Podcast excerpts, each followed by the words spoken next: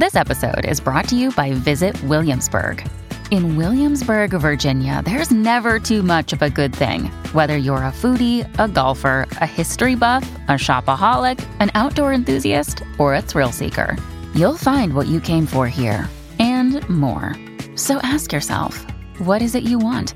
Discover Williamsburg and plan your trip at visitwilliamsburg.com. Another day is here, and you're ready for it. What to wear? Check. Breakfast, lunch, and dinner? Check. Planning for what's next and how to save for it? That's where Bank of America can help. For your financial to dos, Bank of America has experts ready to help get you closer to your goals. Get started at one of our local financial centers or 24-7 in our mobile banking app. Find a location near you at bankofamerica.com slash talk to us. What would you like the power to do?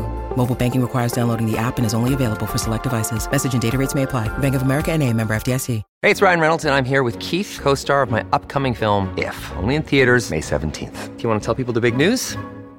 All right, I'll do it. Sign up now and you'll get unlimited for $15 a month in six months of Paramount Plus Essential Plan on us. Mintmobile.com slash switch. Upfront payment of $45 equivalent to $15 per month. Unlimited over 40 gigabytes per month. Face lower speeds. Videos at 480p. Active Mint customers by 531.24 get six months of Paramount Plus Essential Plan. Auto renews after six months. Offer ends May 31st, 2024. Separate Paramount Plus registration required. Terms and conditions apply if rated PG. Hola, esto es New Books Network en español. Hola. Bienvenidos una vez más al canal de historia de New Books Network en español. Soy Lucas Heberle, presentador del show. Hoy hablaremos con Carlos Contreras sobre su nuevo libro, Historia Económica del Perú, desde la conquista española hasta el presente. Con una prosa limpia y ordenada, el doctor Contreras se encarga de ilustrar cautivadoramente al lector sobre una parte fundamental de la historia peruana.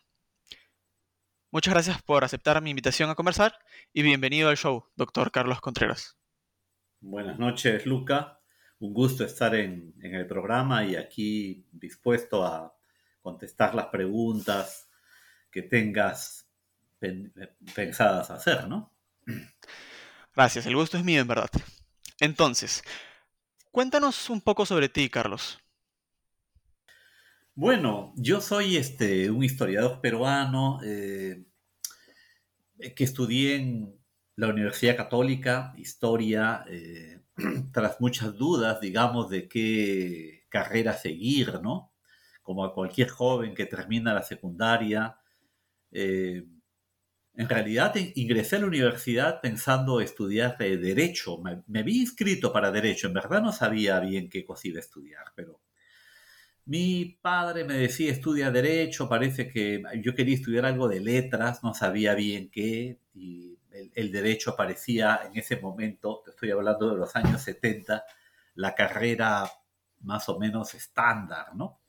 Pero ya en los estudios generales de la universidad eh, recibí pues las clases magistrales, podría decir, de, de, grandes maestros que había en ese momento, ¿no? Recuerdo a Luis Jaime Cisneros, por ejemplo, a Franklin Peace, José Antonio del Busto, eran los profesores que había en la Universidad Católica en ese momento, y creo que en verdad estos estudios generales están diseñados en cierta forma para el lucimiento de estos grandes sabios eh, y que son un poco como atrapamuchachos, ¿no? Porque en verdad, frente a los profesores pues, de contabilidad o de derecho se lucían, eran pues como, como magos, ¿no?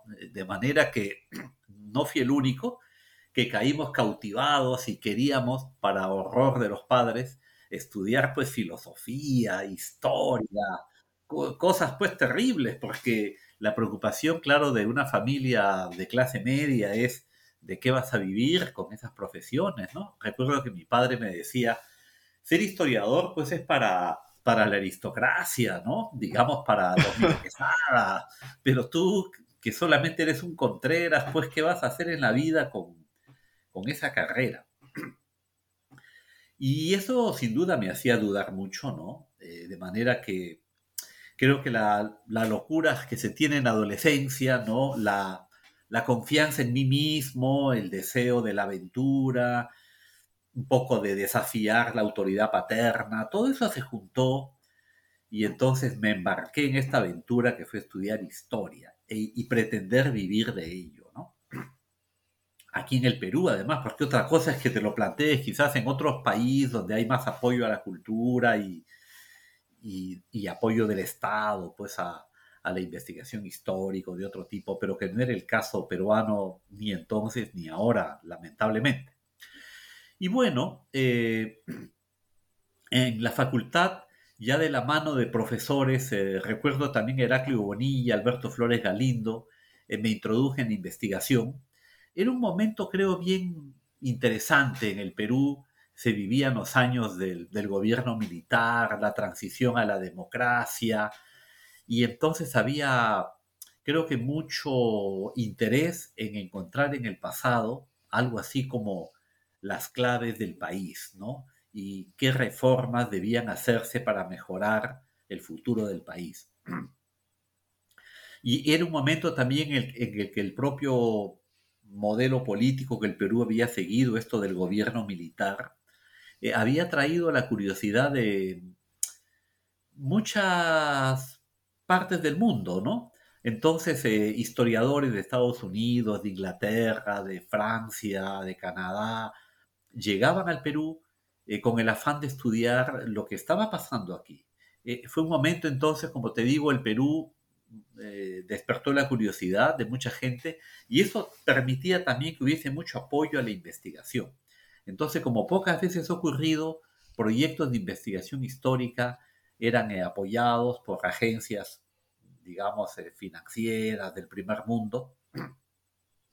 Y eso me permitió participar en proyectos de investigación que tenían que ver con historia de la minería, por ejemplo, en el área andina, la historia de las comunidades indígenas y este tipo de, estudios, de la mano pues de, Heraclio Bonilla, de Carlos Sempata Zaduria, un historiador argentino que vivía en México.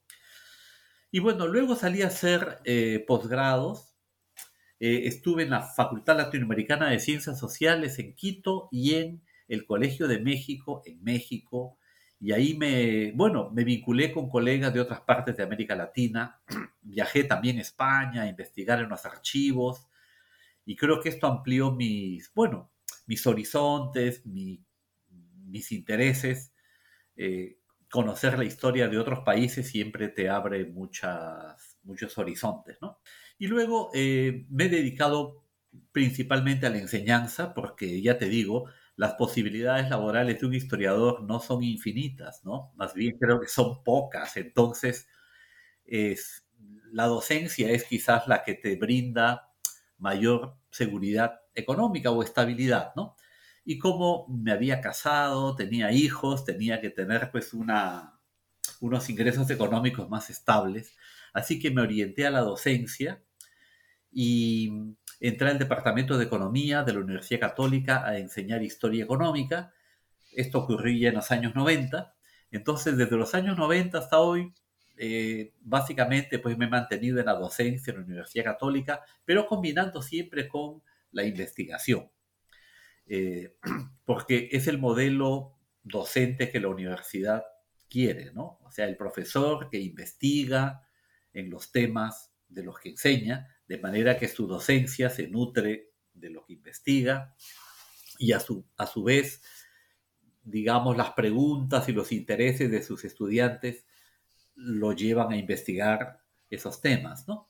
Y precisamente este libro, Historia Económica del Perú, que tú has eh, mencionado, que aquí sostengo, eh, es el resultado de 20, 25 años de docencia de esa materia, ¿no? Es el curso que principalmente he enseñado en la Universidad Católica, de manera que el, libro consiste básicamente como en reunir, ya te digo, los apuntes de 25 años de clases, lecturas que he hecho en este tiempo y las investigaciones que he realizado en, claro. mucho tiempo. Claro. Entonces, el, impulso detrás de, reunir estos, estas anotaciones ¿no? y de plasmarlas en un libro, ¿cuál sería? Bueno, eh, primero yo sentía que, siento, ¿no? Que hay, la necesidad de un libro que sintetice el conocimiento que se tiene de la historia económica del Perú. Eh, para otros temas, por ejemplo, la historia política, incluso la historia social, eh, hay trabajos ¿no? que colegas como Jorge Basadre, Alberto Flores Galindo, más recientemente Antonio Zapata, han escrito libros de este tipo. Pero un libro así de síntesis de la historia económica no se ha publicado desde 1949, que Emilio Romero publicó un libro con ese mismo título, Historia Económica del Perú, que luego ha tenido varias reediciones, pero básicamente el libro se publicó el año 49. Entonces, fíjate, tú son más de 70 años que han pasado. Entonces yo sentía la necesidad de actualizar ese conocimiento y de impulsar a su vez eh, la investigación en este campo, porque una de las cosas que hago en el libro es mostrar qué cosas desconocemos todavía, qué, aspectos de la historia económica del Perú aguardan la investigación de, nuevas generaciones. Entonces, la idea fue esa, recopilar lo que ya se sabe y a su vez subrayar aquello que necesitamos saber. Eh, yo diría que esa ha sido la motivación principal, Luca, de escribir este libro. Claro, claro. Bueno, el libro es bastante eh, vasto, si bien la, escritura es concisa, al final son 500 años de historia, entonces no vamos a poder discutir sobre cada parte, pero haremos nuestro mejor esfuerzo. Entonces, me gustaría que conversemos siguiendo el orden cronológico de los procesos que forman a la economía peruana, como tú lo hiciste en el libro. Por eso me parece que corresponde que hablemos sobre la conquista y la historia que ocurre en las primeras décadas de la colonia, antes incluso de que existiera un gobierno virreinal consolidado. Sabemos que esta época fue sumamente violenta y que la población indígena padeció pues una gran mortandad ocasionada directa a través del desmembramiento de comunidades indígenas y la caída del aparato estatal inca e indirectamente como efecto de las enfermedades foráneas por los colonizadores. Pero este es un cuadro bastante general. Entonces, ¿podrías explicarnos de manera un poco más detallada cómo se organizó la economía local tras la conquista? Claro, claro. Eh, haré también mi mejor esfuerzo, como dices, porque no es fácil sintetizarlo en, pocos minutos, pero eh, creo que el siglo XVI, el siglo de la conquista, fue pues eh, una centuria decisiva ¿no? para los peruanos. Bueno, no existía el Perú todavía. El Perú en cierta forma es el resultado de, de esa mezcla de los conquistadores europeos y la población indígena peruana. Eh, pero fue una época, tú has señalado, de mucha violencia, de mucha mortalidad, de mucha tensión, y, pero también de muchos intercambios eh, culturales, tecnológicos. Entonces, los conquistadores europeos eh, traen, por ejemplo, tecnología nueva. traen, por ejemplo, el hierro, que aquí no se conocía el hierro va a permitir explotar las minas, porque sin instrumentos de hierro no puedes labrar, como decían ellos, los frontones de las minas. Eh, los incas habían tenido una pequeña minería, digamos, de tipo orfebre, explotaban oro de los lavaderos y algo de plata, pero no tenían grandes hornos para poder fundir los metales. Y por eso que cuando vamos a los museos, eh, lo que vemos es eh, orfebrería, ¿no? aretes, collares, pulseras, diademas, es decir, objetos para el culto religioso. Pero la minería sí, eh, producción a gran escala para exportar barras de oro de plata no se conocía. Eh, luego los españoles traen muchas plantas nuevas, ¿no? Y voy a mencionar algunas que en el Perú luego han sido importantes para nuestra economía y que quizá nos pueda sorprender que no son nativas, ¿no? nativa es la papa, claro, por ejemplo el maíz, el camote, esas son plantas nativas, el ají, la coca. Pero la caña de azúcar, el café, el arroz, el tabaco, el cacao, eh, son cultivos que traen los europeos, junto con las frutas eh, cítricas, ¿no? Por ejemplo, el limón, ¿no? Que nos parece tan peruano, no podríamos hacer ceviche sin el limón, eh, junto con la naranja, la lima, la mandarina, también las traen los europeos. Y también traen eh, muchos animales. Fue importante la llegada de los grandes mamíferos que habían hecho la diferencia para el desarrollo económico europeo. Los eh, historiadores como Jared Diamond, él es un biólogo, no más que un historiador, sostienen que la ventaja de Europa y el próximo Oriente, el Oriente cercano, eh, fue contar con grandes mamíferos como eh, burros, caballos, bueyes, vacas, que permitían apoyar el esfuerzo humano.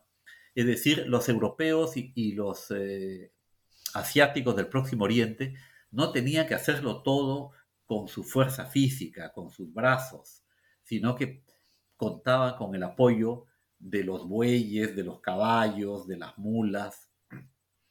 Para el transporte podían valerse de estos animales. Además tenían la rueda, por supuesto, con lo cual podían tener transporte rodado. Nada de eso tenían los incas, ¿no? Los incas tenían la llama, una llama que cargaba el peso de un niño, pero no podía cargar el peso de un adulto. Entonces no teníamos grandes animales de transporte. Así que cuando nos preguntamos por qué los incas no hacían comercio, bueno, una respuesta es porque no tenían cómo llevar los productos para el comercio. No tenían grandes embarcaciones de vela como los europeos. Tenían pues como unos caballitos de totora, ¿no? Que sirven como para ir pues de aquí a la isla de San Lorenzo. O tenían, ya te digo, llamas que podían servir para pequeñas cargas, pero no para el comercio masivo.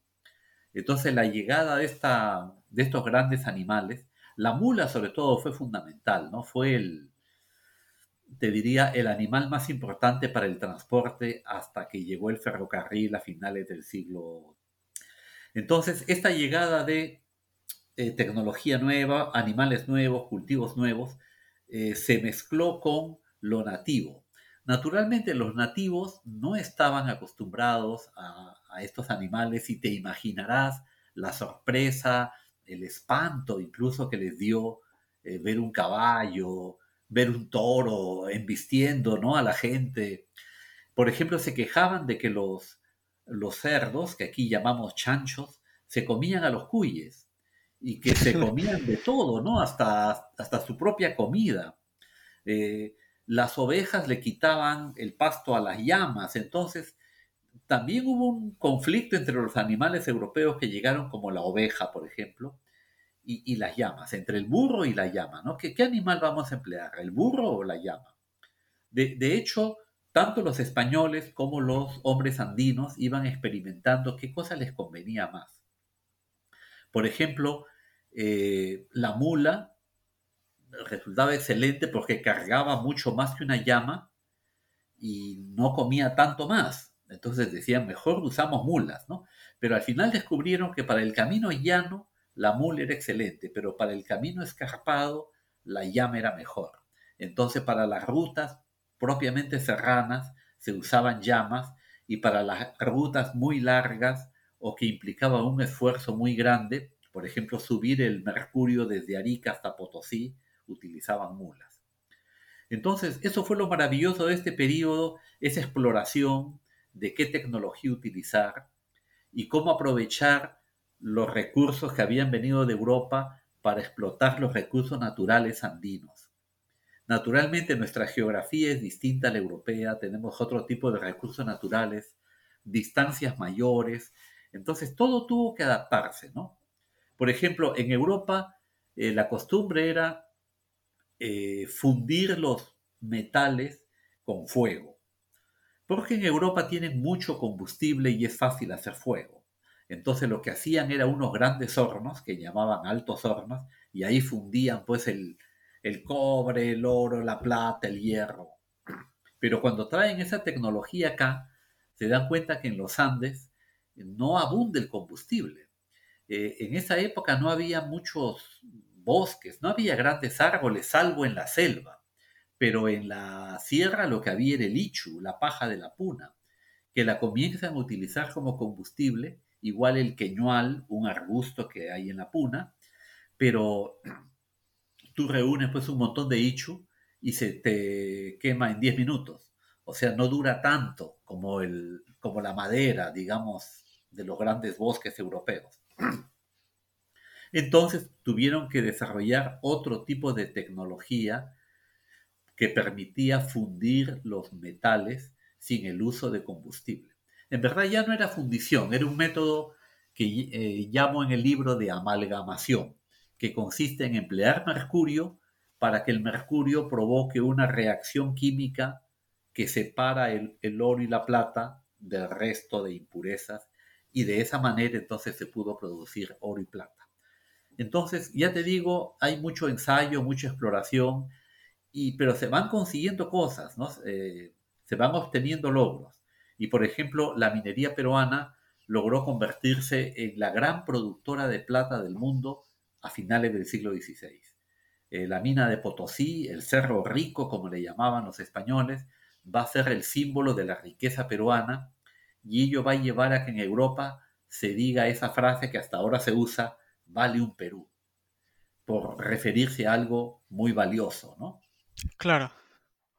Claro. Justo me viene genial el que hayas mencionado la, minería, y es que, bueno, tras derrotar la, la, rebelión de los encomenderos, que buscaban defender los derechos hereditarios de sus hijos, el Estado virreinal se fortaleció, de tal manera que, a grandes rasgos, pudo configurar la economía de los territorios bajo su administración, que en ese entonces era prácticamente toda Latinoamérica.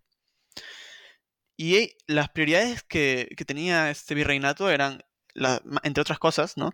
garantizar el flujo de plata y riquezas al reino español de los Habsburgo, ya que la metrópoli necesitaba para, las necesitaba para, para intentar cumplir con sus obligaciones crediticias con, financieros europeos, ¿no? De hecho, se sabe que el, reino español de los Austrias muchas veces este, hace defaults en sus deudas, porque eran obligaciones gigantescas, ¿no? Y ni siquiera el flujo de plata era suficiente en muchas ocasiones para, para poder terminar de pagar esas deudas. Y a mí lo que me encantaría ahora es que nos expliques qué rol, porque es fundamental, ¿no? Pero de qué manera, mejor dicho, em, la, minería de plata em, transforma la economía peruana en esa época. Bueno, transforma la economía peruana y también la del mundo, te diría, eh, digamos también la europea, incluso la asiática, porque ¿para qué servía la plata en esa época? Eh, se utilizaba sobre todo para acuñar monedas. El sistema monetario del mundo era un sistema metálico basado en la plata. Entonces la plata era la moneda de los países europeos. En cada país podía llamarse distinto y tener un sello distinto pero básicamente una moneda de plata. Y la, y la plata americana viajaba a Europa, donde servía para convertirse en monedas europeas, pero con plata americana, y esas monedas luego se iban, por ejemplo, a la China o al, Oriente, a la India, y se cambiaban por productos. Entonces, en general te diría que la minería americana y en ese momento la peruana era la más importante en los siglos XVI, XVII permitía el flujo monetario que a su vez permitía el comercio mundial. Pero como tú bien dices, eh, es importante prestar atención a las transformaciones que la minería de la plata produjo dentro del Perú. Eh, bueno, para empezar, eh, produjo la aparición de ciudades mineras, que es una cosa muy característica de, la, bueno, de América Latina, no solamente del Perú, ¿no? Eh, las ciudades mineras existen hasta el día de hoy en el Perú. Cerro de Pasco, por ejemplo, Huancavelica, La Oroya, Hualgayoc en Cajamarca, Quirubilca, eh, Patás, Castro Virreina, eh, Oruro en Bolivia. son ciudades mineras, es decir, ciudades que existen por la minería, que si la minería no, hubiera, no se hubiera desarrollado, esas ciudades tampoco existirían. A estas ciudades mineras llegaban muchos campesinos andinos, algunos forzados, los mitayos, a trabajar en las minas eh, siguiendo las leyes españolas, pero también voluntarios. E, esto del trabajo voluntario es también e, emocionante, diría, porque yo le llamo la estrategia de la huida hacia adelante. Cuando sientes que un sistema te oprime o te desafía planteándote cosas que tú no quieres hacer o que nunca has hecho, una posibilidad es huir, ¿no? retroceder, esconderte, es lo que hacen algunos. Pero otra posibilidad es algo así como eh, ir a la cabeza del monstruo, ¿no? Es como le, llaman la huida hacia adelante. Entonces lo que hacen estos campesinos andinos es eh, irse a trabajar a Potosí, a Huancavelica, eh, voluntariamente. Muchos habían llegado como mitayos, o sea, como trabajadores forzados, pero una vez cumplido su turno, ven que la experiencia no es tan terrible como pensaban y que trabajar como obrero minero es una posibilidad, es una alternativa en la vida, eventualmente mejor que ser campesino en tu comunidad eh, en la puna. Entonces aparece el proceso de mestizaje cultural, de cambio cultural, digamos, de acostumbramiento a la economía monetaria, a la vida urbana, el aprendizaje del castellano, de la economía monetaria, de las costumbres europeas, y aparece este fenómeno entonces de, de, cambio, de cambio cultural que yo creo que va a ser muy intenso en la época colonial.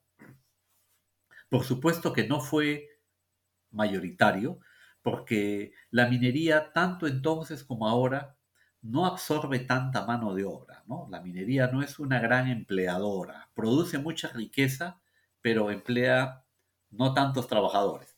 Entonces, en el virreinato, por ejemplo, la minería daba ocupación directa a unas 10.000 personas, no más que eso.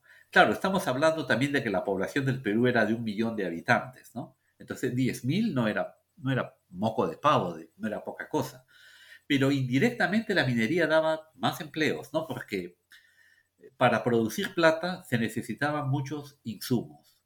Por ejemplo, capachos. Los capachos eran los cueros de las vacas y que se empleaban como bolsas para trasladar los minerales.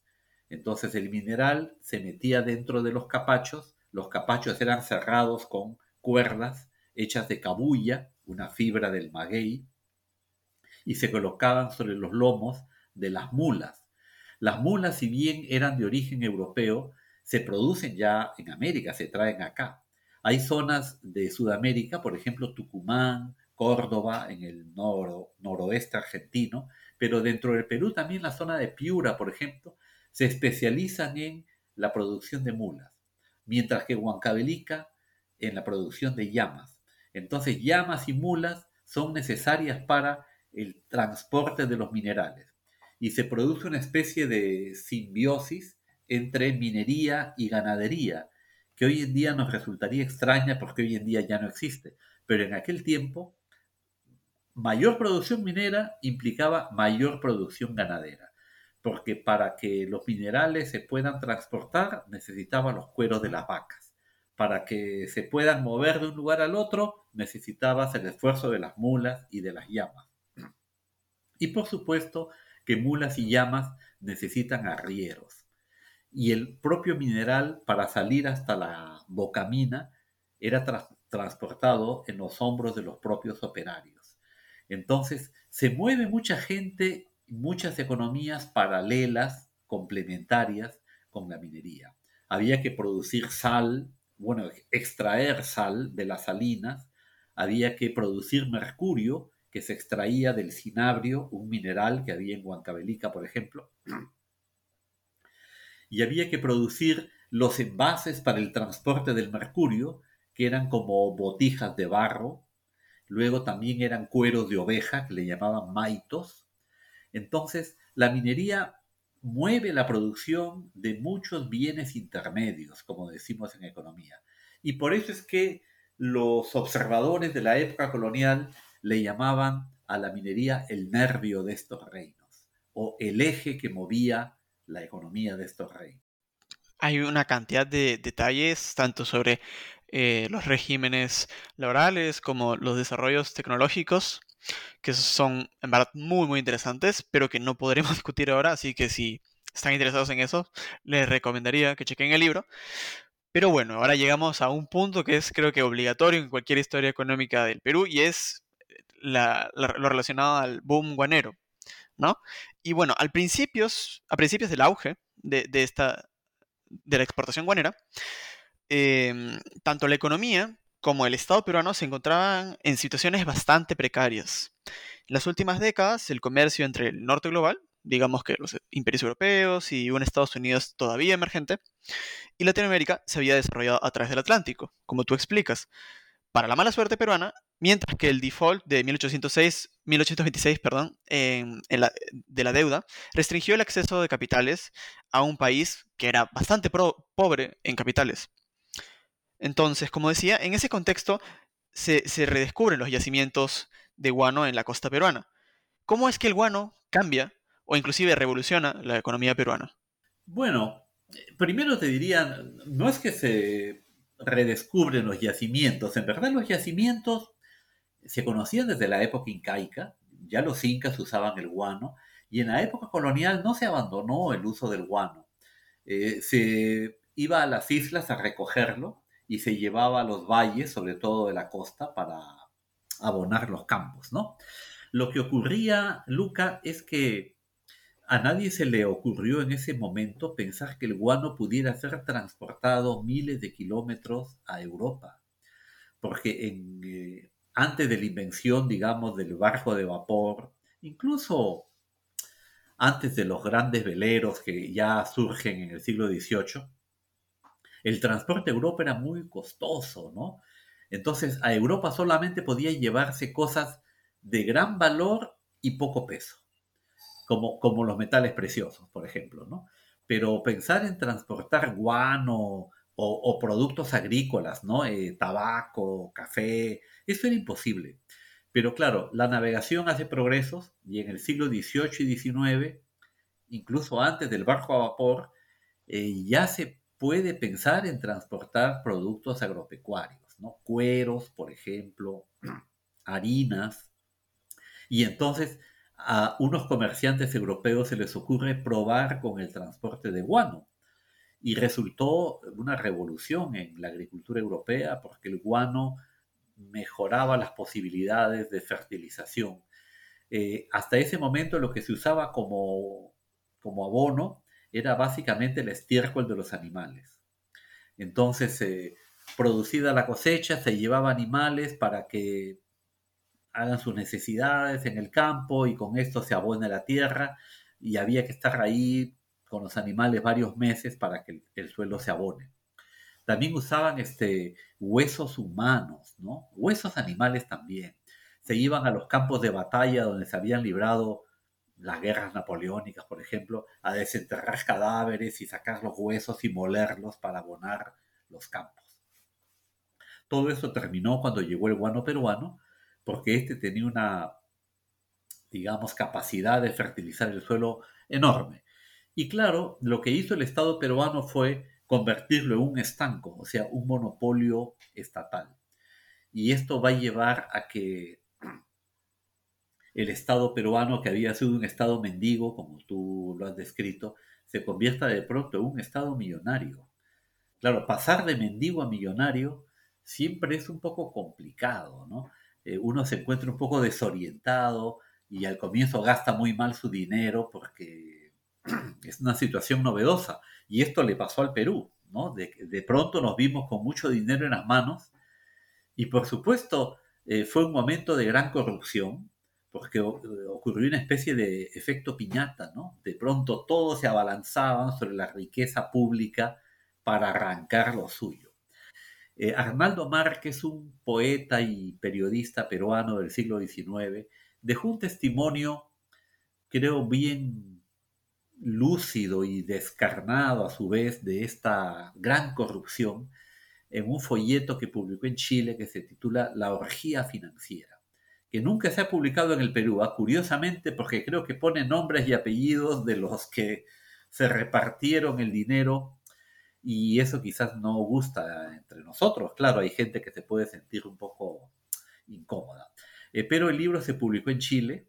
Sería bueno, ya te digo, reeditar, ¿no? Porque ya pasó mucho tiempo y creo que ya... ¿Por qué no? ¿Por qué no? Sí, claro, toda la gente de aquel momento. Y entonces se crearon grandes fortunas eh, y también, claro, los peruanos eh, intentamos diversos proyectos con la idea de que aseguren nuestro futuro. Eh, ¿Qué proyectos? Por ejemplo, los ferrocarriles. Quizás fue el proyecto más ambicioso, interesante, y lamentablemente nos salió mal, ¿no? parece que los ferrocarriles habían creado el progreso en Europa, habían sido muy fructíferos en Europa, pero trasladados a otro clima como el peruano, parece que no lograban el mismo efecto. Y uno podría preguntarse por qué, ¿no? ¿Por qué los ferrocarriles fueron tan magníficos en Alemania o en Francia o en Estados Unidos inclusive y no en el Perú? Y parece que esto ocurrió en otros lugares de América Latina. Bueno, ha habido mucho debate sobre eso, ¿no? Eh, para empezar, el ferrocarril yo creo que llegó como prematuramente. Eh, fue como poner la carreta delante del caballo, como se dice. O sea, traer el medio de transporte de la producción cuando lo que se necesitaba era generar la producción. O sea, primero hay que generar la riqueza que va a ser transportada. Lo que pensó Manuel Pardo y los líderes de la época del guano fue que el ferrocarril iba a estimular la producción, de manera que cuando se contase con el medio de transporte, la gente iba a querer producir para aprovechar dicho medio. Pero las rutas se diseñaron mal, eh, no se hicieron, digamos, en los lugares más propicios y por otro lado, faltó complementar la inversión ferroviaria con medidas de aliciente a los inversionistas, a los empresarios, medidas que favorezcan, por ejemplo, que haya más mano de obra. En el Perú había poca población, y la poca población no quería vender su trabajo a un desconocido, no existía un mercado libre de trabajo, no había estabilidad política. Entonces, el ferrocarril aquí fue como lo dijo un, viajero austríaco, ¿no? Eh, dijo algo así como el silbido de la locomotora entrando a la estación no es el grito de triunfo de la civilización que llega, sino el alarido de la civilización que se siente extraviada, preguntándose qué hace ahí en ese mundo perdido, ¿no?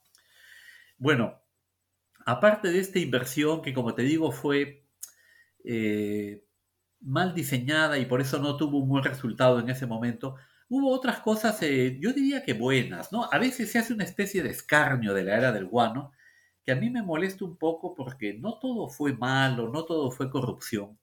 Por ejemplo, la creación de la Escuela de Ingenieros, eh, que es hoy día la Universidad Nacional de Ingeniería, me parece una inversión muy buena.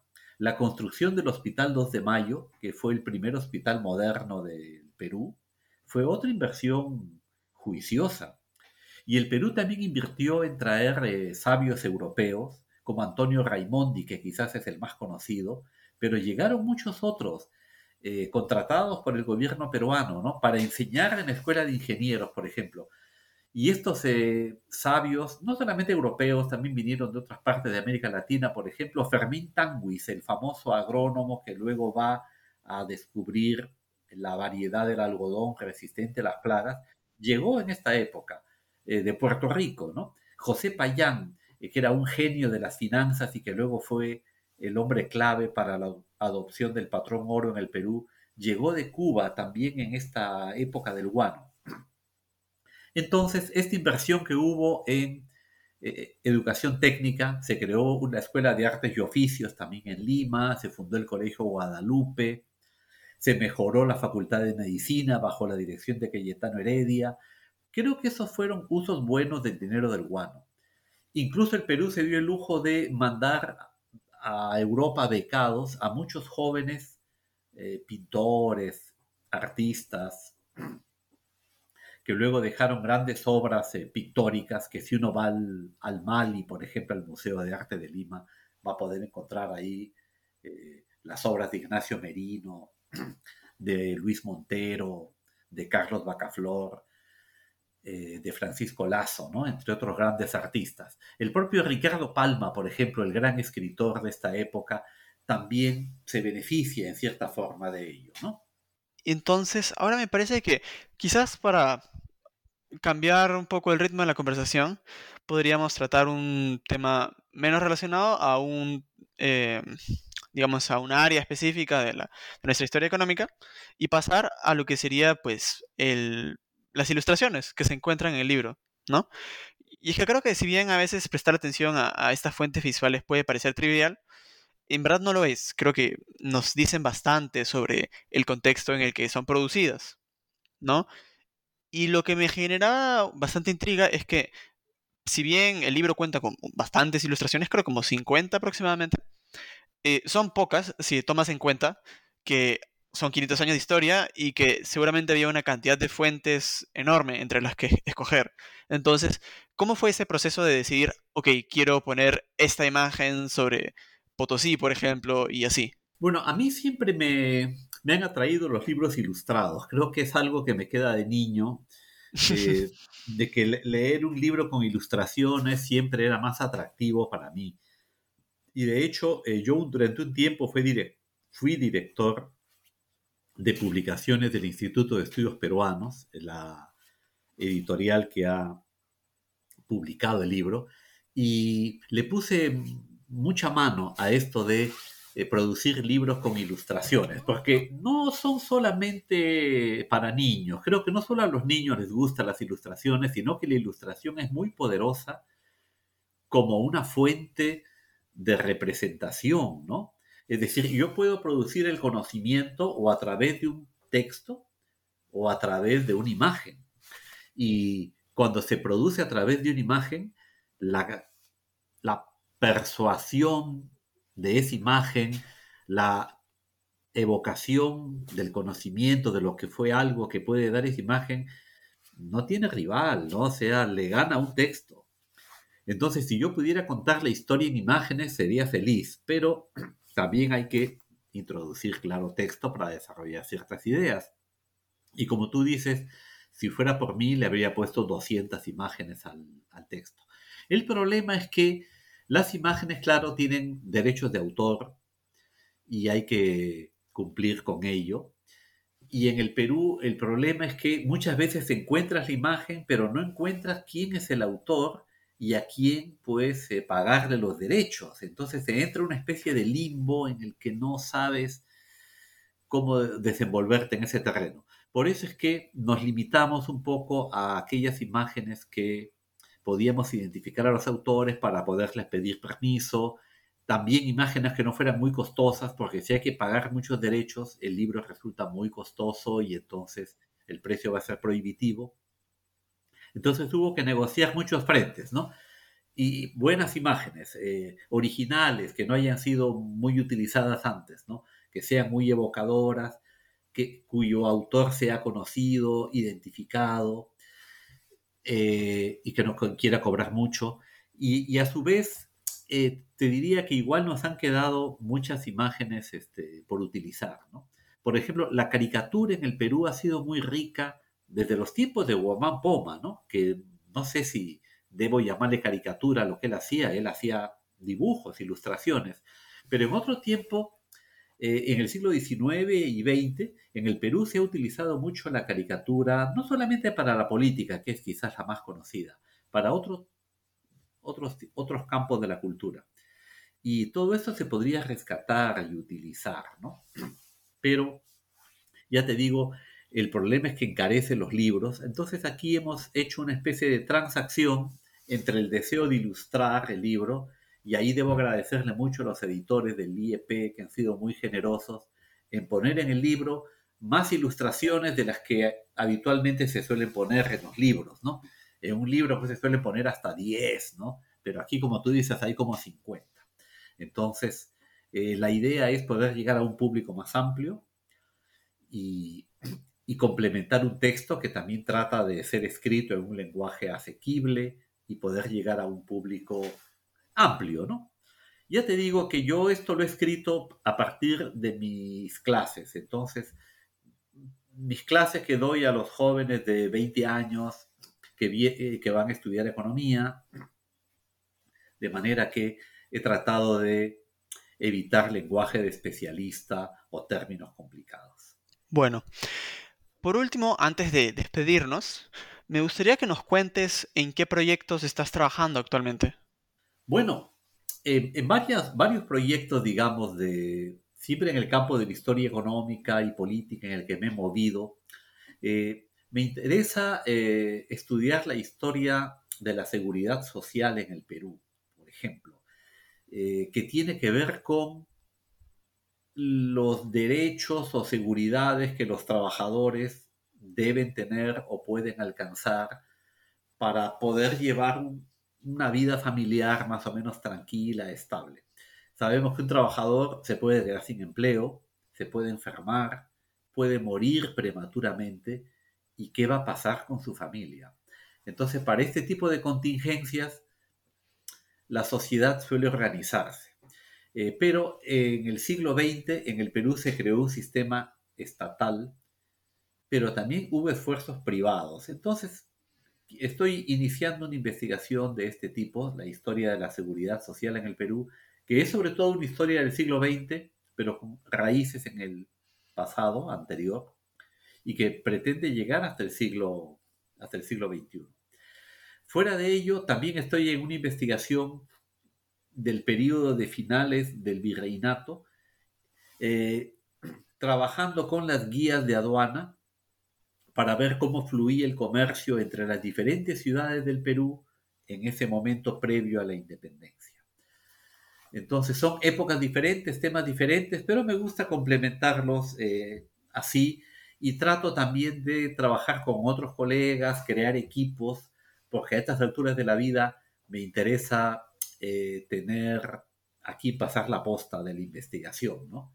En unos años me tocará retirarme y espero que haya jóvenes investigadores que hagan trabajos en la línea de la historia económica que yo tanto amo y que me parece es importante para, para el país. Bueno, me, eso suena verdaderamente chévere. Voy a hablar con jerga peruana, aunque se dice en otra, yo no me acuerdo, no, creo que no se dice tanto en otras zonas de Latinoamérica. Lo que pasa es que esto también lo escucharán eh, de, otras partes de la región. Pero bueno, em, el libro, eh, nuevamente, ¿no? Se llama Historia Económica del Perú, desde la conquista española hasta el presente. Ha sido publicado por el Instituto de Estudios Peruanos.